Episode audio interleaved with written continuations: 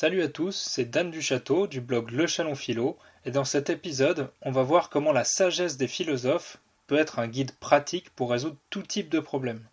Dans un monde en perpétuelle évolution, où les défis se multiplient, maîtriser l'art de la résolution des problèmes est plus qu'une compétence. C'est une nécessité. Inspiré par les grands philosophes de l'histoire, cet épisode propose une méthode structurée pour aborder et résoudre efficacement les problèmes. Premièrement, il faut définir clairement le problème.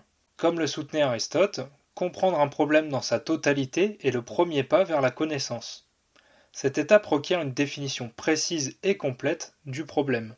Interrogez-vous, quelle est l'essence du problème? Quelles en sont les limites et les implications? Apporter de la clarté est crucial pour une compréhension approfondie du défi à relever. Deuxième étape, analyser et décomposer. Platon nous enseigne l'importance de diviser pour mieux régner. Un problème complexe, lorsqu'il est décomposé en éléments plus petits, devient plus gérable. Cette étape consiste à décomposer le problème en composants distincts, facilitant ainsi la compréhension des différentes facettes et de leurs relations. Étape suivante, la recherche d'informations par la maïotique.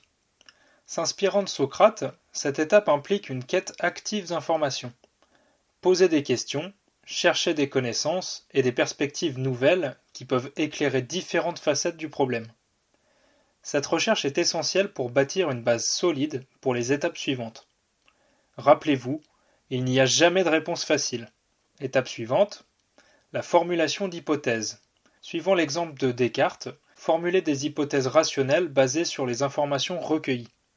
Cette étape implique de penser de manière créative et logique pour proposer des solutions potentielles. Ensuite, il faut y aller étape par étape, comme lorsqu'on construit un meuble Ikea. Étape suivante, l'évaluation critique. En s'appuyant sur Kant, évaluer de manière critique chaque hypothèse. Peser les avantages et les inconvénients, les forces et les faiblesses de chaque solution potentielle. Cette évaluation rigoureuse est cruciale pour éviter les erreurs de jugement. Étape suivante, le choix et son application. Une fois les options évaluées avec rigueur, il est temps de prendre une décision éclairée et d'appliquer la solution choisie. Cette étape requiert souvent courage et détermination, rappelant ainsi les enseignements de la philosophie stoïcienne. Il faut savoir se plaire soi-même dans ses actes et, je cite, être beau aux yeux des dieux, c'est-à-dire agir de sorte à recevoir leur approbation, donc tenir une éthique.